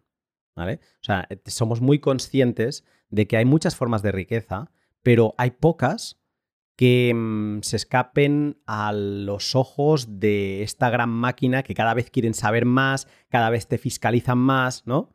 Y mm, me parece muy interesante que algunas cartas de Magic, bueno, Magic en general, pero hay unas que no valen nada, pero las cartas son como una riqueza al portador. Hay riqueza que a veces es un activo financiero, donde dependes de que una tercera persona te respete la propiedad de una acción o incluso en un, solar, ¿no? La gente que invierte en España les encanta el ladrillo. Eh, bueno, pues aquí eh, necesitas un notario, necesitas entrar en un registro de la propiedad, necesitas que muchas gente, eh, que muchas personas, que muchos actores te den el ok, ¿no? Mientras que aquí necesitas a alguien que te lo venda y en tu mano tienes el activo. Es como antiguamente cuando se compraba una acción y te daban el título de la acción. Hablo de años y años, ¿eh? Ahora no, ahora estás por brokers, no sé qué, pero la posibilidad de tener al portador lo que se sustenta su valor, eso es muy interesante. Claro, todo esto te va calando en la cabeza y además, habiendo jugado, pues es como más fácil. Y después de haber visto Black Lotus a 500 y verlos a, los precios que mencionamos antes, y ahí es donde se te activa el pensar. ¿Hay inversores de Magic? O sea, ya no hablo de jugadores, sino ¿hay gente que se dedique a invertir en Magic? Bueno, yo creo que cualquier persona que haya visto la tendencia, como poco, habrá, estado tentado en algún momento a decir, uy, yo esta carta creo que con el paso del tiempo va a valer más dinero. Y a nivel profesional también sabemos que hay gente que se ha, metido a invertir dinero porque ha visto un valor refugio en, ciertas cartas. ¿Tú tratas con clientes así? O sea, tú tienes clientes que te vienen y te dicen, mira, eh, me da igual, como si se llama la carta el mago de Oz o... es que me da absolutamente igual. Ten, tanto dinero, cómprame cartas, dámelas, gracias a Dios. No, esto, esto yo lo he hecho más eh, de forma particular que para otros. Al final, como profesional, yo básicamente me dedico a comprar y vender, pero como particular sí que he invertido dinero a lo largo de años en, valores que yo creía que con el paso del tiempo iban a mantener o iban a incrementar su valor. Y esto yo en, en diferentes puntos de la vida pues lo he hecho y bastante satisfecho. ¿Hay mercados alcistas y bajistas en Magic? Sí, sí, sí. Aquí sí que es verdad que es un tema complejo, ¿no? Porque al haber, al ser un juego tan grande, hay muchas partes del juego que de forma independiente pues pueden ir cambiando. Por ejemplo, pues eh, no es lo mismo las cartas nuevas que pues eh, de golpe porrazo alguien en un torneo muy grande te juega una carta que nadie pensaba que fuese a ser jugable y esa carta pasa de valer 10 céntimos a valer 10 euros, hasta cartas eh, que tenían una combinación muy buena, pero cartas que ya tenían ciertos años y comienzan a subir de precio, a cartas que se prohíben y bajan de precio, a cartas que han pasado 10 años y tienen más valor del que tenían porque son muy coleccionables y son antiguos. Hay un componente importante, lo decía al principio, ¿no? Hay una dualidad en todo esto. Entonces, ahora lo que estabas diciendo tú ahora es que hay veces que hay cartas que no se utilizan para nada, pero de golpe alguien las empieza a utilizar y se ponen de moda, ¿no? Y esas cartas revientan. Y esos, digamos, que son pelotazos, que, que es difícil imaginártelos que puedan suceder y esto te los puedes encontrar si es que tienes muchas cartas y que te toque una de las que tienes, ¿no? Sí, sí, sí. A ver, yo me imagino que todo el que haya jugado a Magic Siempre hay gente que ve, que ve cartas y dice, uy, es que esta carta seguro que, dentro de un mes va a valer eh, mucho más dinero. Y entonces, pues hay tendencias en las que la gente cree que las cartas van a tener cierto valor y se meten a comprar esas cartas. hay mucha especulación. Sí, hay mucha especulación. Yo creo que es, parte de la magia del juego. Es que el juego son dos cosas. El juego es lo que pasa encima en el tablero, vamos, para que eso entendamos. Y el juego es lo que pasa fuera del tablero en, el, en este mercado. O sea, es que esta dualidad Es, un enganche total. Es, eh, vamos, no sé si hay un gen que tenemos algunos, pero yo recuerdo que es de las cosas que me enganchaba el saber, y además que te venía el típico amigo que tenía un poco más de capital y te venía pues con cartas más buenas y, tenías como ese deseo de tenerlas, que luego me acuerdo en mi segunda época que tuve, que ya tenía veintipocos, y, y ahí vas con, el billete porque te necesitabas quitarte la espinita, ¿no? De decir, no, ahora quiero jugar con un mazo que no me esté machacando porque es un, mazo de necesidad, ¿no? Es, ahora quiero un mazo que, que, sea mi nivel de jugador el que me permita ganar o no ganar, ¿no? Y eso es algo que también te cala, ¿eh? Y supongo que hay mucho comprador ahora de Magic que viene de esa época y no se lo podía permitir y la nostalgia te mata y vienes y compras, de compras impulsivas. Bueno, y, muchos jugadores eh, de estos, pues como tú y como yo, pues que han pasado los años, ahora ya tienen cierto poder adquisitivo y ahora ya, pues si se tienen que comprar cartas que valgan 200 euros, pues se las compran, aunque sean cuatro. hasta, eh, conozco algunos que se montan hasta tiendas y todo, ¿eh? alguno, alguno hay, alguno hay. Eh, yo, a mí, soy sincero, tengo algunas cartas, ahora te estaba enseñando que estaba aquí curioseando porque me encanta tocarlas, me encanta verlas. Hay algunos dibujos que mm, me tienen locos. Yo me acuerdo, son de mi época, todo lo que son los rack, cuando veía estos muñequitos amarillos que los destrozaban siempre máquina y tal, eso a mí me, encanta, ¿no? O sea, me, me lleva a ciertos momentos y me gusta ver los dibujos, pero yo tengo miedos en la tesis inversora, ¿vale? Y te voy a explicar por qué. Em, de hecho, el mismo Chavo que te mencionaba antes, dice que para que algo fuera un coleccionable, había varias características, pero una era como, tiene que tener esta característica impepinable, ¿vale? Y esa característica, traducida al, castellano, es un coste infalsificable. O sea, que esa carta tenga un coste en sí misma, que coste de producirla X, ¿no? y que, digamos, que eso no, se puede falsificar, ¿no? En inglés es unforgeable costliness. Claro, esto lo venimos hablando ahora, ¿no? Es cartón, es cartón impreso, ¿vale? Y aquí hay tres puntos que me preocupan. Te lo voy a exponer a ver qué me dices. Primero, es algo que ya has dicho y que no me deja tranquilo, y es el apetito de Hasbro, ¿vale? Que, que parece que no, no tiene suficiente, que todo va a más, ¿no? y que ahora decías que en el último año han habido cuántos productos? 64, 64 productos. ¿Eso en ediciones a qué se resumen? ¿Cuántas ediciones pueden haber habido? Ediciones como tal, Wizards define que hay cuatro al año, que además impactan en estándar, que es el formato como más pequeño, ¿no? Pero luego hay una serie de productos paralelos, pues que están orientados al jugador que juega otro formato que se llama Commander. Bueno, desde hay como cinco o seis al año. Luego hay otros, pues, que están más eh, dirigidos a jugadores que son más coleccionistas, otros que están más dirigidos a otro tipo de formato. Entonces, como el juego es tan amplio y hay tantas partes, pues tienen esa capacidad para sacar 64 productos en un año y que además tengan compradores para esto, para, cada uno de estos productos.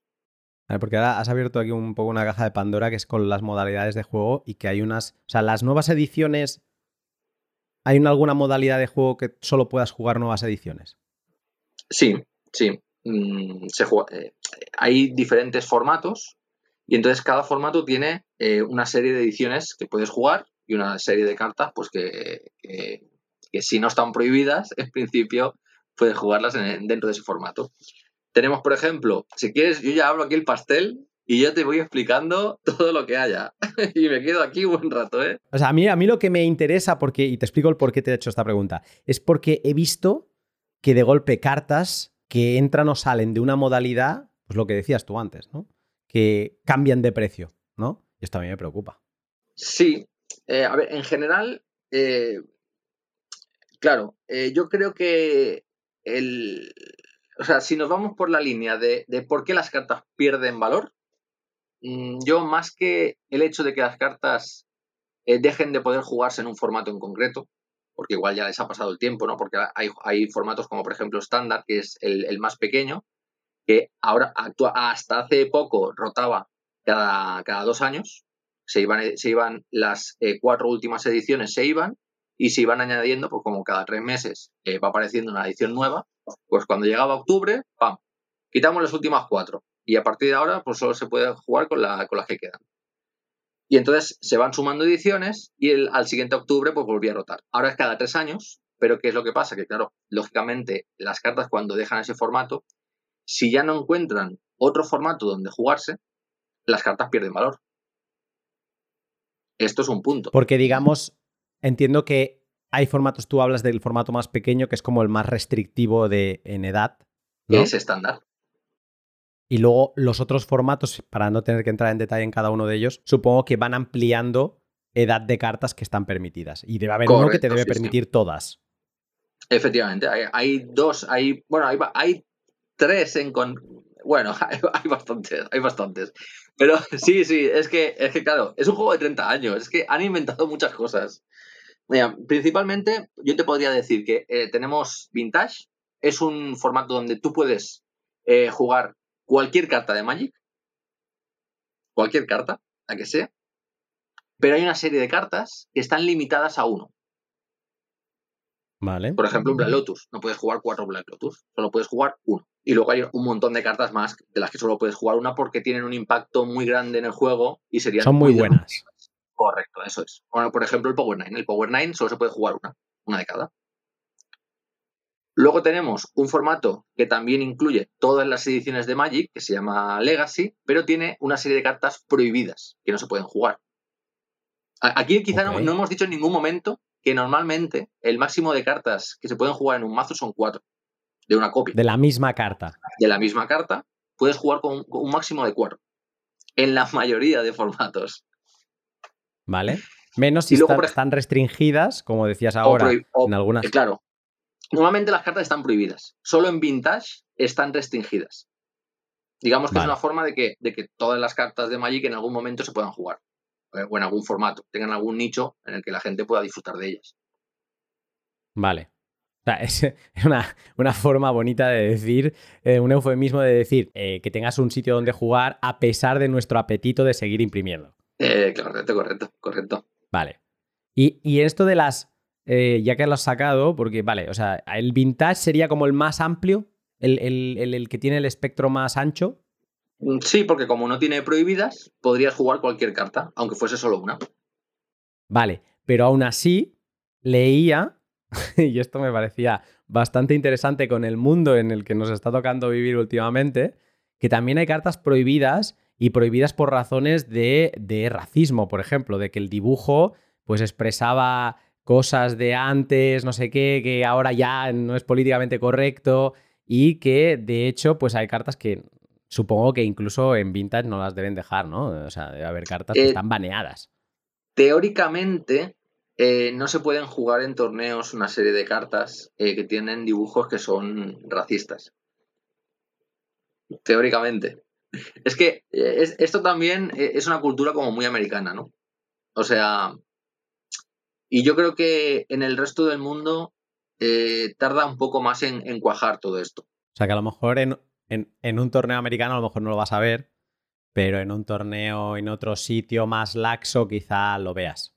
En realidad, la norma sería que en un torneo oficial no lo vas a ver, pero que probablemente si hay una liga en tu ciudad de un formato muy antiguo, igual hagan la vista gorda porque les da igual.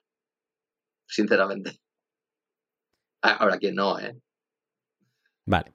Vale, no, entiendo que también esto debe generar algún tipo. O sea, le, puede dar hasta valor a ciertas cartas de decir, de, que estar como en una lista negra y que. O sea, todo lo que sea clasificar una carta, ¿no? De crear una clasificación sobre una carta, yo supongo que esto acaba sumando valor, porque hay, o sea, si te pones a rascar, empiezan a salir listados de mil cosas, ¿no? Entonces mencionabas tú el Reserve List, que yo creo que para el que pretenda invertir es lo más interesante del planeta. Sí, eh, sí, yo creo que es, uno de esos valores, mm, a ver, no puedo decir valor seguro porque no, veo el futuro, pero, pero si tuviese que, definir cuál es el valor, el tipo de cartas que yo podría decir que para mí tienen eh, esa ventaja, que, sé que imagino que con el tiempo eh, no perderán valor, eh, diría, diría que es esta, la Reserve List, sin duda. O sea que esta preocupación que yo puedo tener del apetito de Hasbro está ahí, pero mm, lo podríamos medio matar si nos vamos a centrar en ese tipo de cartas de Reserve List. ¿La Reserve List sigue incluyendo, o sea, cartas nuevas que se emiten en 2023? No. No, me parece el, anillo, el anillo único supongo que sí. Eh, bueno, es que el anillo único no es que esté en la Reserve List. O sea, anillos únicos, tú puedes comprar sobres del, Señor de los Anillos, de la colección esta del Señor de los Anillos, y, obtener un anillo único.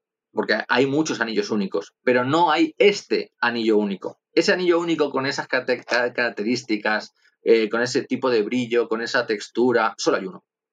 Pero luego está el anillo único, la carta genérica, que, es diferente, ya, ya, se ve a simple vista que es diferente, que está así. Además, es una carta muy popular que actualmente se juega mucho y que te vale 60 euros. Vale, o sea que, que conociendo a Hasbro, de estas harán reimpresiones, ¿no? Seguro, seguro. Hombre, aquí hay, aquí hay pastel. Aquí, hay, aquí hay donde comer. Vale, ¿y desde cuándo dices que no se añaden más cartas a la Reserve List? Creo que desde 2005. O sea, te lo, puedo mirar.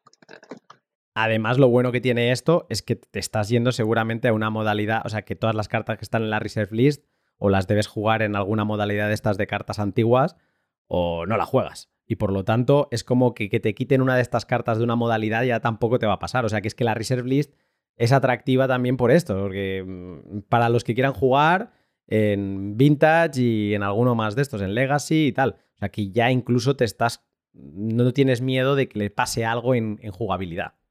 Mira, te puedo decir además que, mira, eh, por lo que estoy viendo, eh, la primera eh, publicación de Reserve List que hizo Wizards fue en 1996.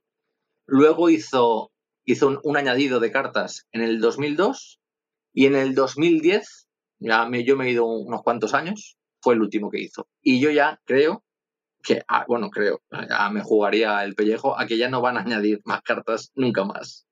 Yo de este, de este punto, eh, digamos que, bueno, como le veo, le sigo viendo el lado inversor, pero eh, no me metería, no tocaría nada nuevo y eh, solo me iría, digamos, a estas antigüedades, ¿no?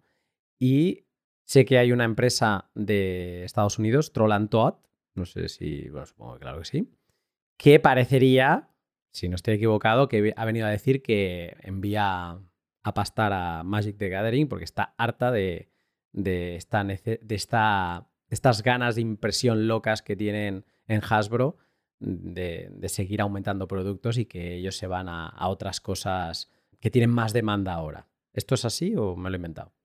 A ver, eh, yo he leído el comunicado de, de Troll Todd y tengo mis ideas.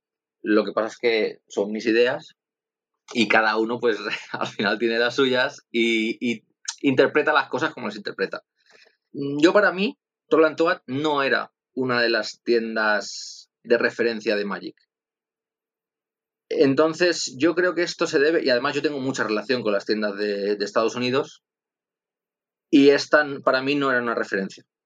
Entonces, yo esta no eh, la, la, relego a un segundo, tercer plano a nivel de, Magic. Y, sí que es cierto que si no estás muy, muy, muy implicado y tienes un equipo de gente, sobre todo en una tienda grande, ¿no? Tienes un equipo de gente que está constantemente trabajando. Eh, es un juego que al reimprimir tanto y al tener tantas ediciones, es un juego frenético, no paras nunca. Siempre tienes que estar retocando precios, siempre tienes que em, estar muy al día, tienes que estar siempre pendiente de nuevos spoilers, eh, de nuevas cartas, de nuevas sinergias, de, mazos que ganan, de, de quién ha ganado con qué, en, qué torneo grande. Tienes que estar muy al día. Entonces, al ser un ritmo tan frenético, si no estás muy al día, el valor de las cartas, pues como tú bien decías, que tenías una carta antes, eh, hace 10 años, de, o 15, de 20 euros y ahora vale 1, pues esto pasa actualmente muy a menudo. Entonces, si no estás muy al día, pues los rendimientos se escapan. Y llegará un momento pues, que han tomado la decisión de dejarlo pero hay unas tiendas que son muy grandes y que están a tope. al final, Magic es uno de los juegos de cartas coleccionables más vendidos, si no es el más vendido de la historia. El, que es verdad que hay otros, ¿eh? no te digo que no. Yo creo que Magic es, está en, un momento sano. Lo que pasa es que, bueno, pues como todo, pues pasa por diferentes fases. Ahora es un momento eh, complejo en el que hay que estar muy encima. Y si esta gente no tenía dedicación, pues igual han preferido dejarlo. En lo que te preguntaba antes de mercados alcistas y bajistas, ahora, ¿dónde estaríamos? ¿Bajando? ¿Subiendo? A ver, creo que en general es eh, la situación global. Yo creo que es bajando. ¿Por qué digo global? Eh, es que aquí hay un, punto que creo que, toca a todo, ¿no? O sea, si tú ahora, por ejemplo, te pones a mirar eh, los rendimientos de la, del SP500, están bajando. Están bajando. ¿Pero por qué? Porque hay una situación global. Pues hemos pasado de un COVID, guerra, otra guerra, y, esto no sé qué está pasando en el mundo, pero es una detrás de otra. Entonces, yo creo que al final todo esto resiente a, a, la gente al final, ¿no? Porque al final, si a ti te suben el pan, si te sube la leche, si te sube. tienes menos poder adquisitivo. Si tienes menos poder adquisitivo, primero gastarás en las necesidades y luego en, cosas que no son necesidades propiamente dichas. Y claro, Magic no es una necesidad, con lo cual, pues, eh, ¿está bajando? Sí, sí está bajando. O yo, o al menos la percepción que yo tengo y los números que ellos ponen es que está bajando. Pero es que yo creo que todo está bajando. Bitcoin no. Bitcoin este año estamos muy bien. Vale, esa por el lado del apetito de Hasbro. Luego a mí me preocupan, lo mencionabas tú al principio, los falsificadores. Porque claro, es que esto es cartón. Si ya le pasan a los billetes y tienen eh, las leyes de, de falsificación son durísimas para desincentivar la falsificación de billetes, claro, aquí estamos hablando de cartas. Estamos hablando de cartas que son como que, se utilizan como dinero eh, en ciertos momentos. Entonces, ¿Qué hacemos con la falsificación? Es complicado. Y en los últimos años se ha complicado aún más. ¿Por qué? Porque Wizards utiliza una empresa que se llama Carta Mundi para imprimir. Esta primero empezó con una fábrica, con su impresora industrial en Bélgica, y luego fue creciendo conforme, claro, cada vez querían vender más, más productos a más sitios pues tenían que imprimir en más sitios, lógicamente. ¿Y qué pasa? Pues que pues abrieron una segunda fábrica, abrieron una tercera y hace unos cuatro años han abierto una cuarta en Japón. Yo no sé qué hacen los japoneses, pero las copias, eh, las impresiones de Japón son terribles. Y cuando digo terribles, es que como norma general, una persona pues que no se dedique a esto, pues eh, las cartas, son, es cartón y, todas le pueden parecer más o menos similares. Pero las cartas de Magic, igual que los billetes, una serie de características que las hacen distinguibles de cartas que no son originales, ¿no? ¿Qué es lo que pasa? Que si se imprimen en cuatro puntos distintos, de cuatro maneras distintas, aunque sea muy sutil, esto hace que la gente piense que hay cartas que, parecen que son falsas y no lo son. Y luego hay cartas que sí que lo son, porque también hay falsificaciones, para que no vamos a engañar. Al final, imprimir dinero, pues supongo que es tentador para todo el mundo. Si hay gente que se atreve a imprimir billetes de dólares, de euros, con todas las penas que hay, pues eh, ¿cómo no te vas a animar a intentarlo? Si es que total, si tienes una imprenta, te dedicas a hacer impresión profesional mm, y, te gusta esto, pues ¿por qué no? Y entiendo que algunos de estos escándalos debe haber. Yo sé que hay lo de gradear, ¿no? Tú decías al principio que tu día a día es también pues evaluar, tasar cartas, gradearlas, pero hay sitios, no sé si, tú también lo harás, pero hay sitios que lo hacen, o sea, las califican profesionalmente y las meten como en, no sé cuál será la palabra técnica, pero en un blister, en un metracrilato, ¿no? Y hay, cuatro o cinco marcas o menos, pero hay unas cuantas marcas que son conocidas porque gradean también eh, cromos de béisbol y cosas así. A mí, vale, eso está muy bien. Normalmente, cuando he mirado alguna de estas cartas, siempre te pide un poco más, ¿no? Porque tienen como más trabajo, han pagado ese proceso. Pero gradeada es igual a no es falsa o te la pueden colar? Yo imagino que, la, eh, claro, depende de la empresa. Yo al final, yo sé que hay una serie de empresas que son muy profesionales y que tienen un nivel de conocimiento muy alto y, no creo que una de estas empresas se la puedas colar. Porque al final es lo que te digo, hay unas características muy concretas que tienen las cartas de Magic y que al final, pues, yo por ejemplo, pues tengo una serie de herramientas, ¿no? Pues eh, tengo esto que es una lupa que tiene 60 aumentos, por ejemplo. Entonces yo aquí veo los patrones de impresión de las cartas. Hasta ese punto llegas, o sea, tú te sabes, tú ves un patrón y dices, hola Japón, eh, hola Bélgica. ¿Tú con eso tú ya ves? Sí, sí. Además yo doy un servicio de, bueno, yo, nosotros en realidad damos un servicio de autentificación de cartas. O sea, yo estoy muy metido en esto. Y, precisamente estoy preparando una ponencia para árbitros de cómo identificar cartas falsas. Vale, esto es increíble que, te dediques a esto. Vale, entonces, digamos que tú puedes llegar a, si tienes que hacer una gran inversión, tú puedes llegar a comprar con certeza de que lo que estás comprando es real. Mm, yo al final, en esto, mm, claro, yo te diría, eh, si quieres la si no tienes conocimientos de cómo identificar este tipo de cartas, puedes hacer al final dos cosas. O una, eh, vas a una tienda especializada y le compras a una tienda especializada y sabes que te van a dar un buen servicio. O cuando hayas adquirido pues la carta que sea, pues vas a alguna tienda de estas especializada y autentificas que realmente es, lo que tiene que ser. Claro, si compras a un, a un particular eh, bueno, claro, tú imagínate que, que un, particular en eBay con 10 votos te pone un Black Lotus de alfa a 10.000 euros. pues no sé, primero, sospecha por el precio. Y luego, pues que igual lo que te llega a casa es cartón.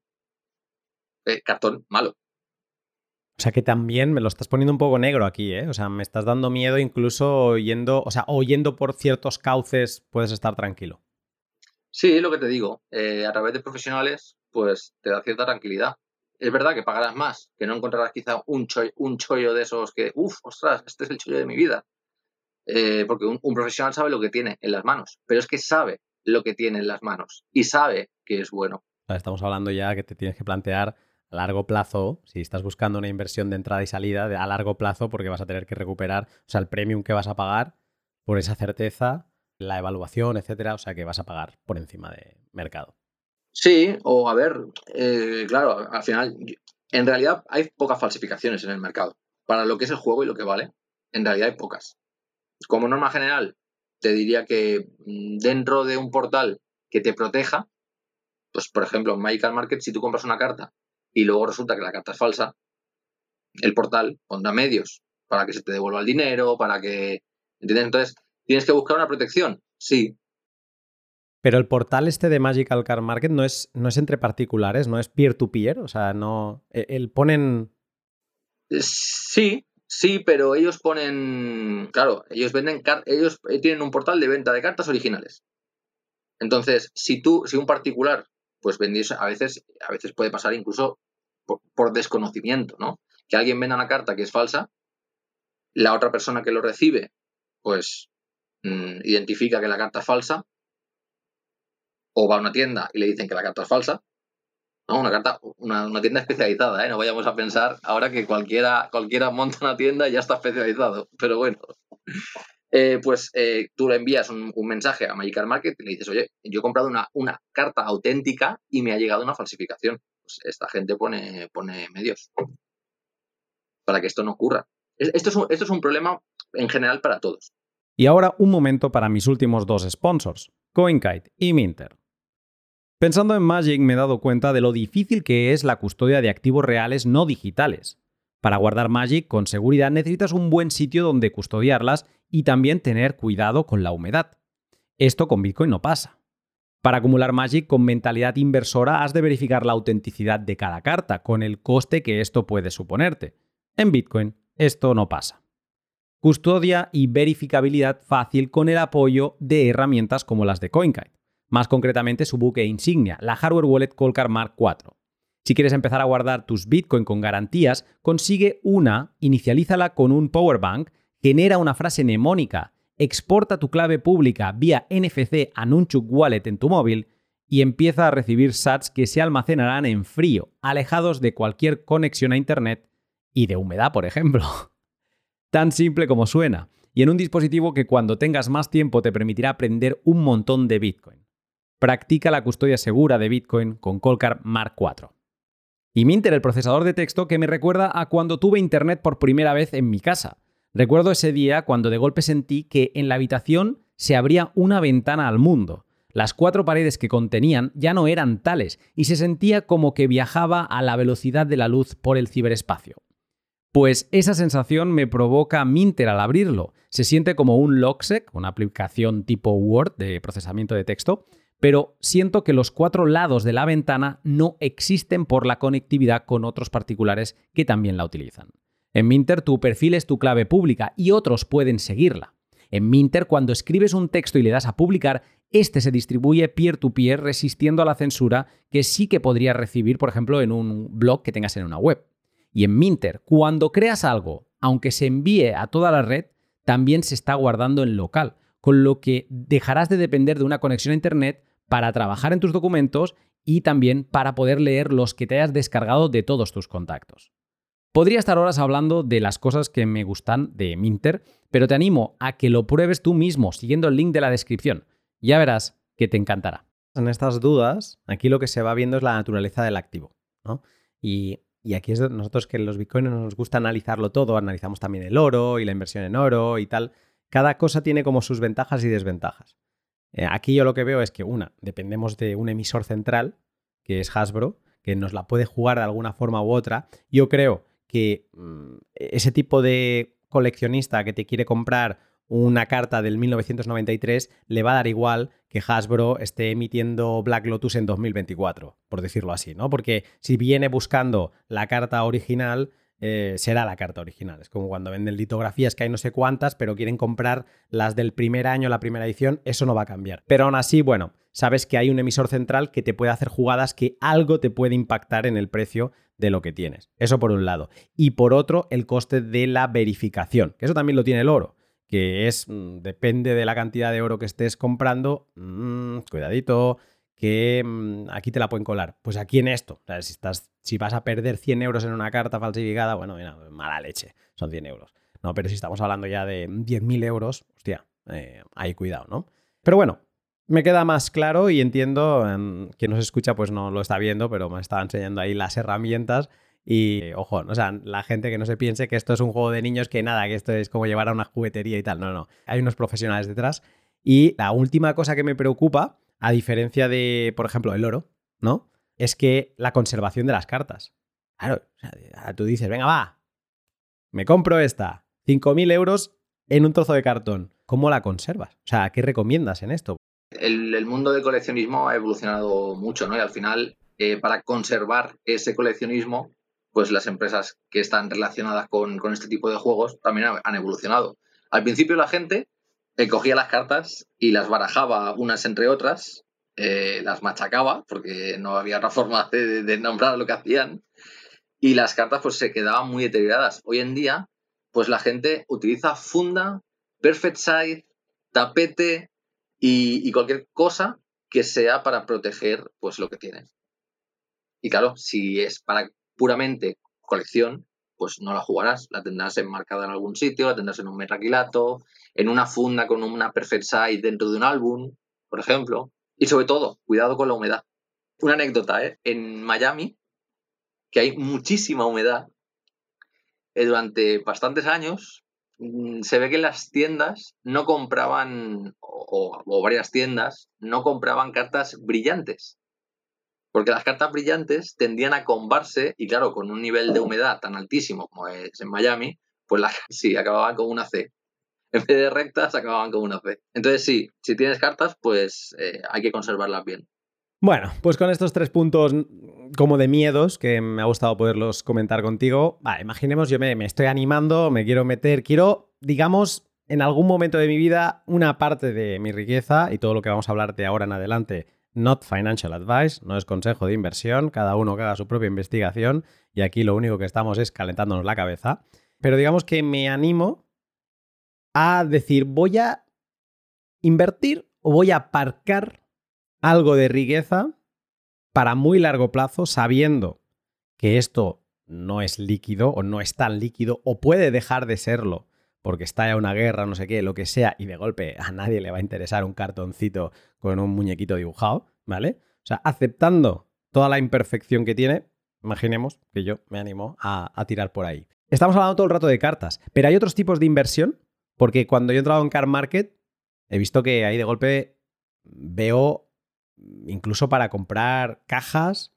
y otro tipo de productos. O sea, cuando se habla de inversión en Magic, ¿sería en cartas o también hay mucha inversión en este otro tipo de productos? Lo que yo veo es que hasta hace relativamente poco se podían guardar cajas de sobres y que pasaba el tiempo iban adquiriendo valor, porque claro, eran cartas muy antiguas, había poca disponibilidad, etcétera, etcétera. Pero ¿qué pasa? Que con todo este aceleramiento que ha tenido eh, la empresa de reimprimir constantemente, esto también está, está flaqueando últimamente. Entonces, yo como valor, como valor, si tuviese que darle un consejo particular, ¿no? Un consejo no profesional, al final es lo que dices, ¿no? El futuro es incierto. No sabemos qué va a pasar. Pero yo viendo la tendencia, yo te diría, eh, si tienes que invertir en algo de Magic, intenta invertirlo en algo que sea de las primeras ediciones y en algo que esté en la reserva list. Creo que estos son como los que luego hay muchos matices. Depende de la carta, depende de lo que se juegue, porque eso también es muy importante. Si la carta se juega y está dentro de la lista de reservadas, esta carta generalmente tiene un valor alto. Y hay cartas que, hay muy pocas y que, tienen unos valores brutales simplemente porque se juega. Eh, es que está, me gusta esto que me dices, o sea, la idea esa de ahora como un loco, no sé, o sea, esta de Doctor Who, que tú digas, no, no, me voy a comprar cajas enteras de sobres y me las voy a guardar en un almacén porque esto de aquí 10 años va a valer mucho. Esto, mm, quizá con algunas cajas de hace años, muy bien, pero con todo el boom que ha habido y con el apetito de Hasbro, eso no pinta muy bien, ¿no? creo que no es ese momento, no es el momento de, invertir en este tipo de, productos.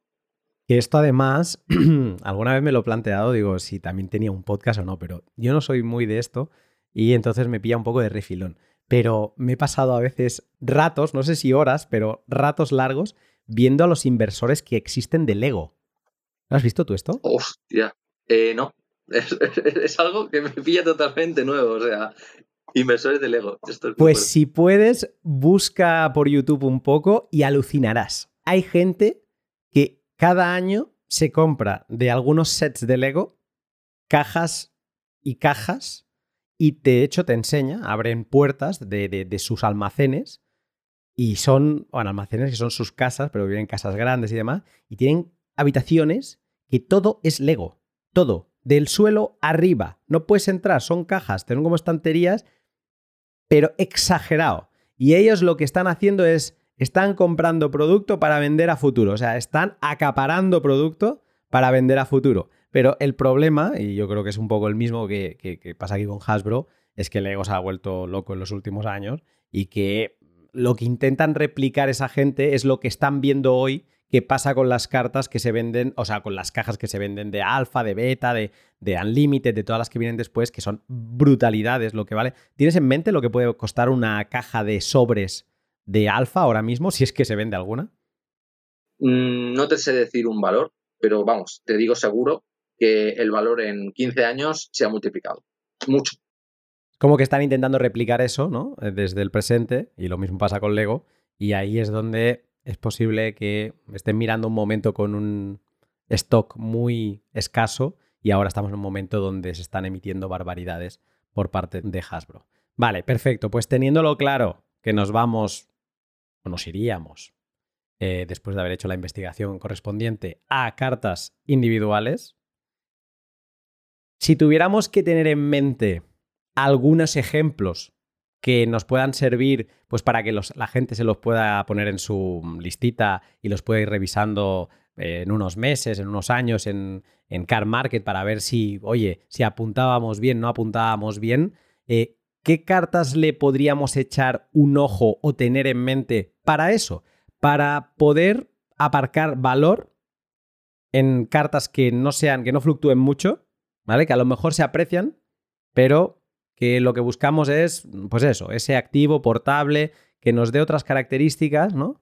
Y yo te diría, no sé si me podrías hacer un poco una clasificación de cartas a tener en mente en función de la, de la demanda o de la facilidad que vas a tener de quitártelas de encima. Desde muy rápido a, pues a cosas que a lo mejor valga la pena tener, pero que nos vayamos a, a un largo plazo. O sea, corto, medio y largo plazo. ¿Qué podríamos tener en mente aquí? Pues mira, yo te diría que como corto plazo, a mí me vienen en mente ahora mismo las, duals. Las duals eh, son las tierras estas de las que hablábamos un poco al principio, que son las que te dan de los dos colores. Están en Reviset, en Unlimited, en Alpha y en Beta. Las más baratas son las de Reviset y estas son las que creo que tienen el valor de coleccionista y el valor de jugabilidad. Entonces, en un buen estado, yo creo que son fácilmente, se mueven fácilmente. ¿Se pueden devaluar con el tiempo? Eh, un poquito, pero en general no va a ser un desgaste, si hay, no va a ser un desgaste muy grande. Y luego siempre hay en algún momento algún boom, como ha habido hasta ahora, en el que de golpe porrazo se multiplica el precio.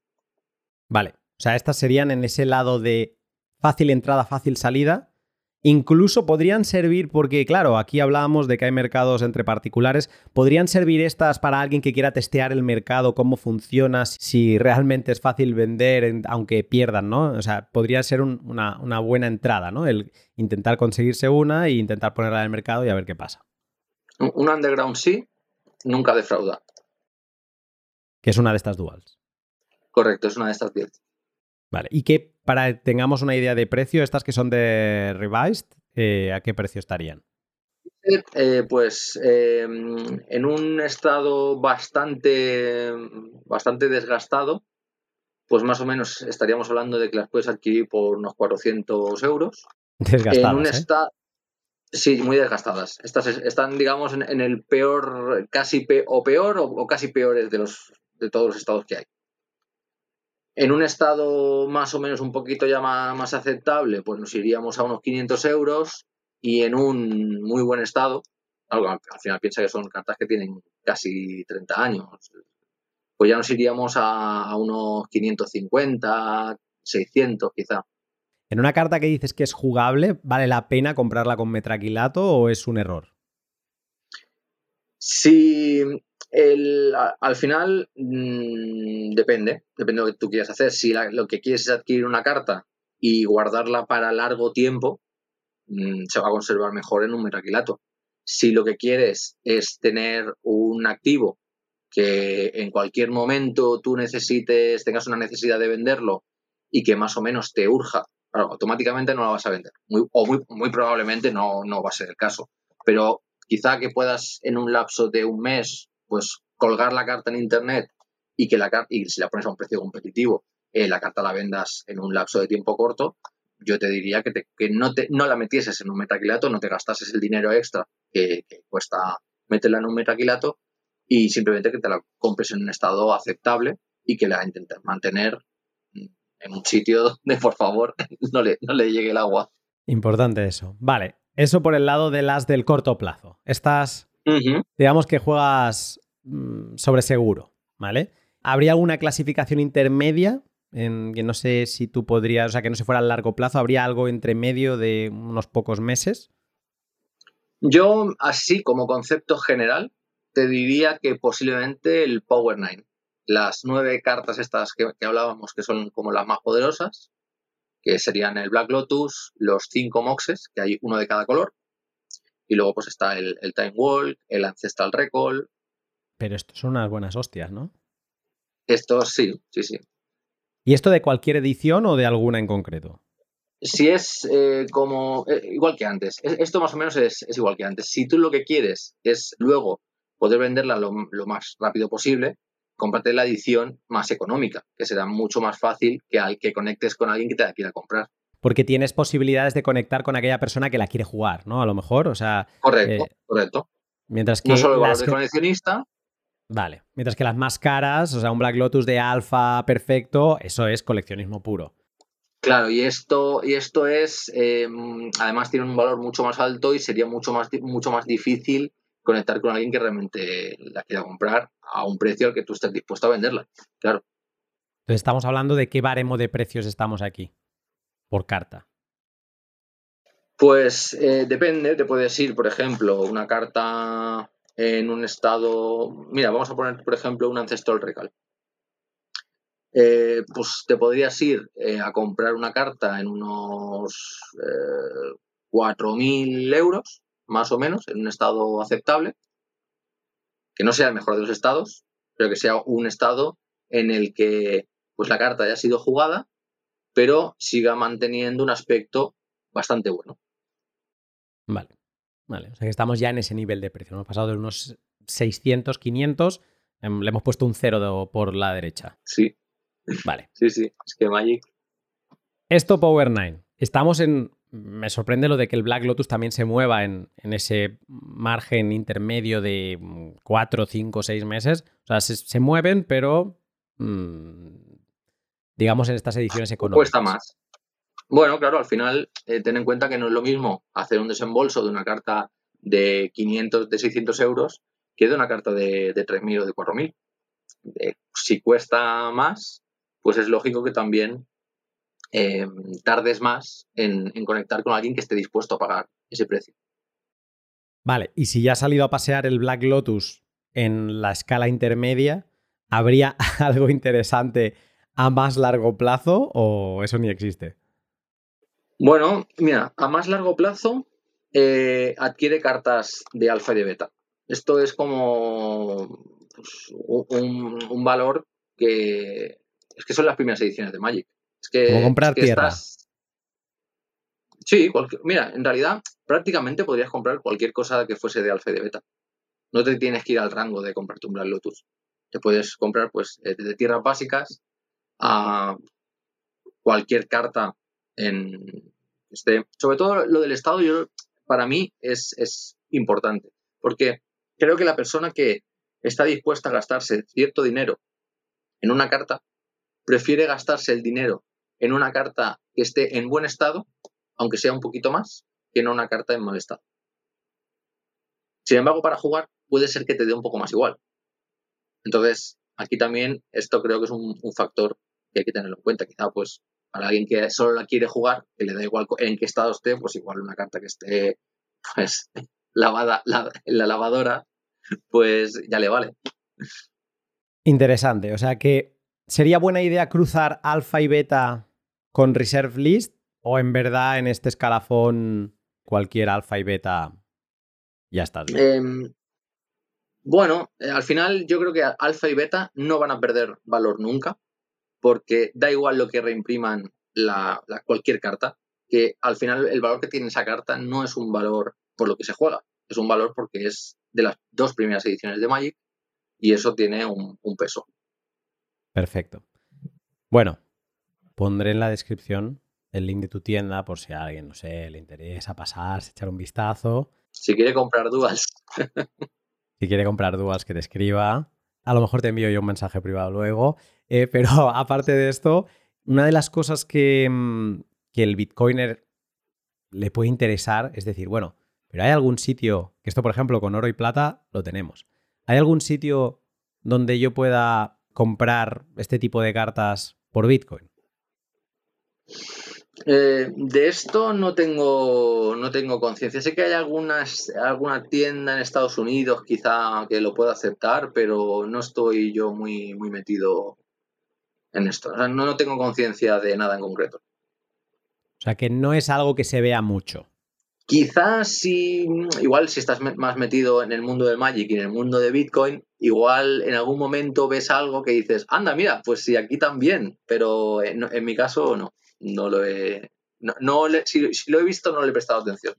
Es curioso porque Bitcoin, la, la gran adopción de Bitcoin empezó con un exchange, con una casa de compra que hizo las cosas fáciles a la gente que quería comprar Bitcoin, hasta entonces era muy complicado, que se llamaba MTG o X, MTG Gox, ¿no? o Mount Gox, luego se le renombró, pero las siglas eran de Magic the Gathering Online Exchange, la X de Exchange. Y era una web que, si Bitcoin arrancó en 2009, esta web ya existía de antes y se dedicaba, estaba con sede en Japón, y se dedicaba al trading de cartas de Magic, como podría ser Car Market hoy en día. Lo que pasa que luego empezó a vender también Bitcoin, que por eso mucha gente dice, hostia, es que comprar Bitcoin en Mangox era como pegarse un tiro en el pie, porque como que no estaba preparado para comprar Bitcoin. Es que no era una web de Bitcoin, luego se fue adaptando porque ahí es donde ganó el volumen y la atracción, ¿no? Pero hay una historia entre Magic y Bitcoin hay varios mm, puntos de conexión. He estado leyendo incluso artículos de gente que correlaciona los mercados y los picos de Bitcoin con Magic como si hubiera gente que cuando nota que el precio de Bitcoin se calienta hace unas salidas a Magic y, entonces los precios de Magic se inflan, ¿vale? Ya, te lo pasaré.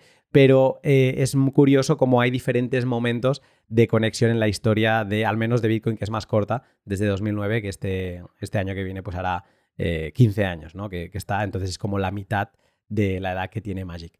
Si alguien le ha picado el gusanillo escuchándote, aparte de ir a curiosear en tu tienda, que tienes un, pues no sé cuántos productos tienes ahora mismo en la, tienda, ayer lo vi y... Colgados, 130.000. 130.000 cartas sueltas. Y luego tenemos otros productos, tenemos cajas, tenemos sobres, tenemos... Dios.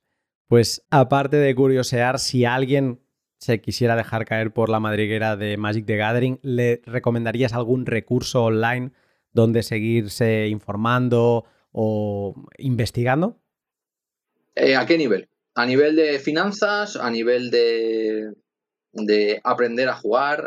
¿A nivel...? Uno y uno.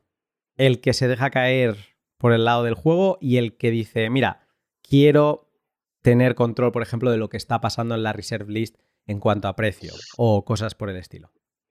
A ver, eh, hay creo que varios recursos.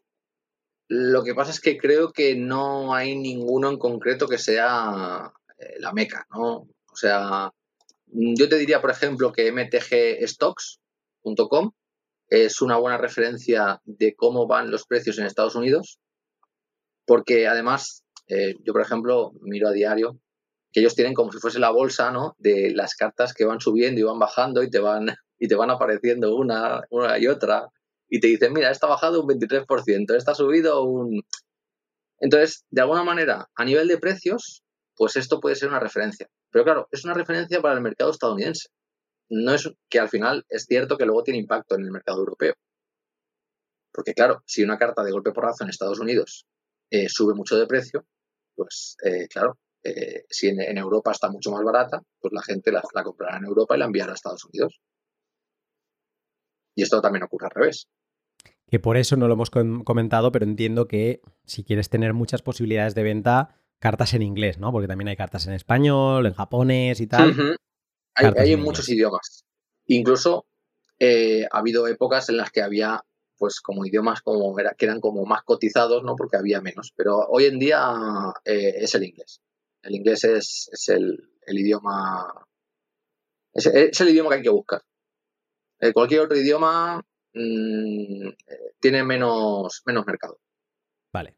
La MTG, MTG Stocks, ese es uno. Por ejemplo, sí. Luego, pues, eh, como referencia, pues quizá también puedes tener en cuenta, eh, eh, Magical Market también tiene una serie de listados de tendencias y cosas así, pero personalmente creo que deja mucho que desear el, sistema tal y como lo tienen expuesto o tal y como lo tienen montado, mm, no sé. Bueno, dejaremos que la gente investigue. También preparando el pod he visto hay muchos canales de YouTube, o sea que cada uno tiene para ir encontrando los que más le gusten en inglés, en español. Información hay a raudales, lo que también demuestra que esto está bastante vivo y que bueno, que hay una tradición que está ahí y, que se ve en este tipo de, de canales. Jorge, te he robado casi dos horas. Muchísimas gracias. Y nada, mm, no sé, a lo mejor en algún momento te escribo. Bien, que sea para comprar. claro que sí, porque, eh, o sea, Magic lo tiene fácil conmigo porque por nostalgia me tienen medio comprado ya, ¿no? Eso, vende, ¿eh? la, nostalgia.